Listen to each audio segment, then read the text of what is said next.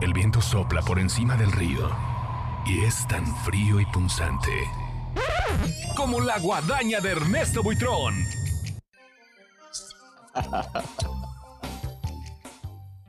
Oigan, está increíble esa cortinilla, ¿eh? Está increíble. El señor Ernesto Buitrón. No la tiene ni la mano peluda. eh. No, la mano peluda, acuérdate que. Oye, ya me la una mandaron a la maldición. una de la mañana. No, pues es que ahí mueren los locutores y eso está regacho. La verdad es que creo que hacen bien para, porque no es para todo el público, ¿eh? Yo sí la he escuchado y no es para todo el público. Oigan, pues esta semana la guadaña viene para. Es una guadaña internacional porque este podcast está grabando el miércoles, pero mañana jueves se va a llevar a cabo eh, la inauguración de la exposición internacional de la banda Pink Floyd, que decidieron pues tener en la ciudad de Los Ángeles la, la apertura, ¿no? Es una exposición digital, algo así como lo que hemos visto de Frida, como lo que hemos visto de Van Gogh, pero esto avalado por la banda, o sea, prácticamente la banda es quien organizó toda la parte del performance visual, hay una buena curaduría y tenían planeado cerrar todo lo que es Hollywood Boulevard para poder tener un evento así de talla mundial tipo los Oscar y hace unas horas se informó que pues esto va a ser imposible. ¿Por qué?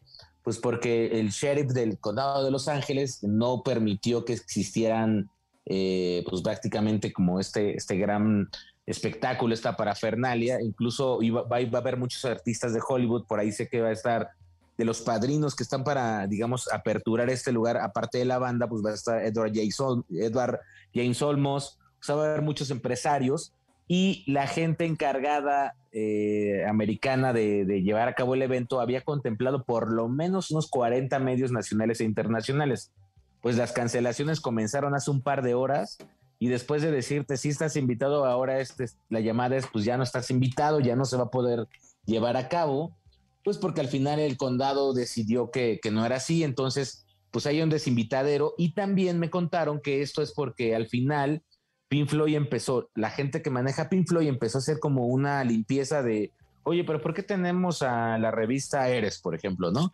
Eh, no, pues es que ellos para este mercado, no nos interesa este mercado, no queremos mercado latino, queremos puro mercado americano y dentro del mercado americano hicieron una selección porque lo que quieren es que no haya causar más expectativa en torno a la obra, en torno a la exposición y que la gente pues acuda y compre su boleto. Por eso es que incluso los medios que vayan a estar mañana jueves en la noche eh, no van a poder pasar a tomar aspectos de absolutamente nada. Prácticamente van a estar en la calle viendo algunas estrellas que quieran platicar, digamos, de, de la entrada y pues hasta ahí se acabó. Y nadie va a poder entrar con fotografías, o sea, con celular. O sea, ellos completamente están blindando la exposición y pues ahorita a estas horas debe de estar todavía el desinvitadero de prensa y el enojo de mucha gente porque pues, ver. prácticamente es el evento fuerte. Pero ¿para quién es la guadaña entonces? No, pues para la banda y pues para el condado de Los Ángeles que, que ya lo Ay, había, tu esto ya estaba no me- no me autorizado. encantó. Ah, Ay, no está muy pedorra, hijo. No, no, no. Te voy a explicar por qué. Porque, digo, si quieres deshárselos a los organizadores, está bien, pero ellos debieron de haber pedido los permisos correspondientes, porque saben cómo está esto de la tercera ola, bla, bla, bla. que No, Unidos es que los permisos estaban. Por eso es que se hizo toda la infraestructura y la cancelaron en la tarde. O sea, los permisos ya estaban, ya estaba todo el mundo invitado, ya estaba todos los campers rentados, ya estaba la par. ver, a ver, algo así ¿No tendrás una guadaña más local? Carlos H. Mendoza, echa otra vez la entrada de la guadaña para que. Esto está mal. Empezamos de cero, va. Y Tres, ustedes. El viento La mano sopla por peluda. encima del río. Pero, ¿dónde iba a ser? Córrela, córrela, córrela, Ah, sí, Ernesto, sí. para que, que- digo, para que Ernesto haga cambio. Va a corregir. El viento sopla por encima del río y es tan frío y punzante como la guadaña de Ernesto Buitrón. Toma dos. Ay, no, ya, ya existe la censura en el podcast. No, No, no, no, no, iba- es que- es que aquí no hay punto de edición, esto nomás es porque nuestra audiencia merece una guadaña. Bien hecha, como, como Bueno. tú los has acostumbrado. Exacto. Yo les quiero preguntar, ¿qué les pareció el concierto de la Serenata a México de Alejandro Fernández? Muy bueno. La verdad es que, digo, Alejandro está pasando un momento muy complicado. Este, él creo que, a pesar de que Vicente Junior, bueno, en- ah, lo has visto tú, ha manifestado que está preocupado por su papá, lo mismo Gerardo, pero al que le pegó más fue a este a Alejandro y entonces hace este concierto que a mí se me hizo espectacular, la verdad, la locación y todo el rollo. Y pues es un gran cantante, o sea, a veces Oye. salimos de pleito con él porque no quiere dar entrevistas, no quiere saber nada de la prensa y bla, bla, pero, pero pues arriba del escenario es un monstruo, señor. Yo no lo vi, pero me dijeron que estuvo pues igual que todos los conciertos de Alejandro, ¿no? Con mucha excele- excelencia y que estuvo bien y que él se veía un poco inquieto, ¿no? Que. Me dijeron se que, se escuchaba como ronco, ¿eh? Sí, sí, sí. Pues es que hay ocasiones en que la voz luego, ¿no? Bueno, sí saben que des- eh, a previo a esto citaron a la prensa a las 4 de la tarde.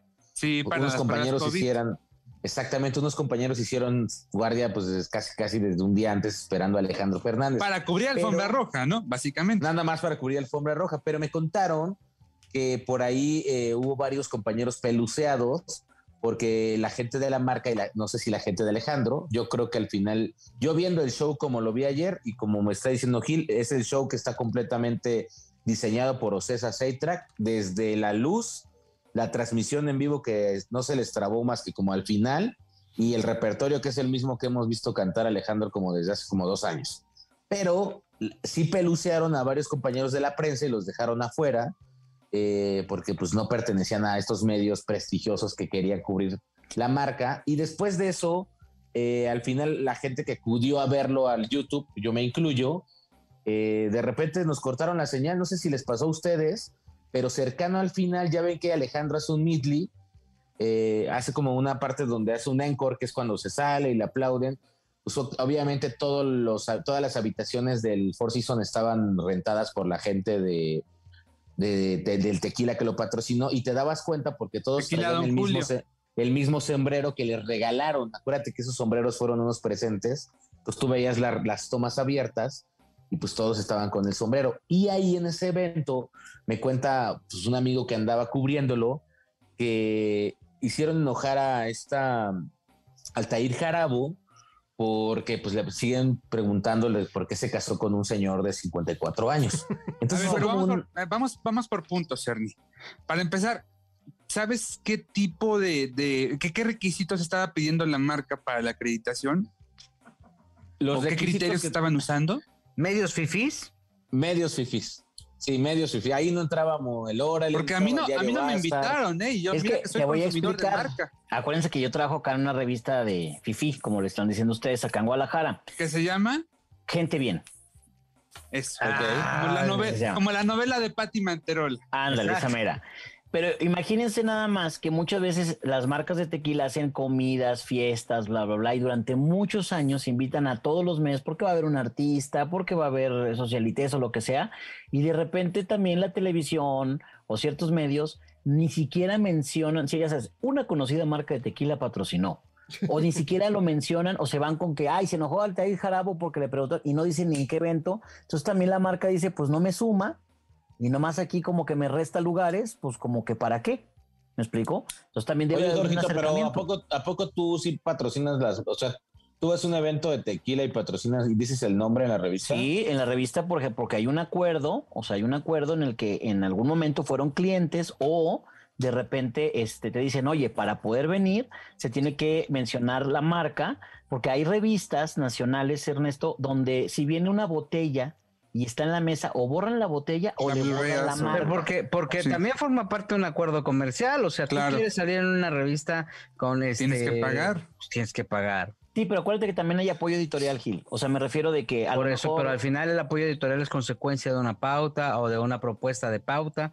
O sea, no, no, eh, no, no hay intercambios porque a los dos le cuesta. A ver, la- la- cada suite, cada suite para ver a Alejandro costó, costaba entre 20 y 25 mil pesos. O sea, no fue un evento en el que solamente dijeron, dijo la tequilera, ay, pues vamos a invitar a 20 este, influencers. No, tenía, un, tenía que haber un regreso. Y también, pues, si la marca quiere que se esté anunciando gratis, pues creo que para nadie es negocio. Por eso se van a agarrar estrellas porque dicen, ah, pues es que con esto, güey, agarramos una estrella, güey, y ya nos publican, pum, ¿no? Y no, la neta, pues, o sea, tienen que invertirle también, ¿no? No, claro, claro, pero te digo, por eso es que también, a ver, Ernesto, ¿no viste aquí a cada medio que de repente soy de Radio Ranchito y. No, Y pero no, a ver, este- espérate, no hay medio pequeño, Jorge, ¿eh? No, no, no, A lo no. mejor el- la, la audiencia es diferente, pero no hay medio pequeño. No, no, no, no hay medio pequeño, pero a veces como que el trabajo dista mucho de lo profesional, Gil. También hay unos compañeros que de repente dices, a ver, compadre, ¿no? Entonces, digo, no estoy defendiendo la marca, sí, Te voy a decir una cosa, yo, perdón, nada más para puntualizar.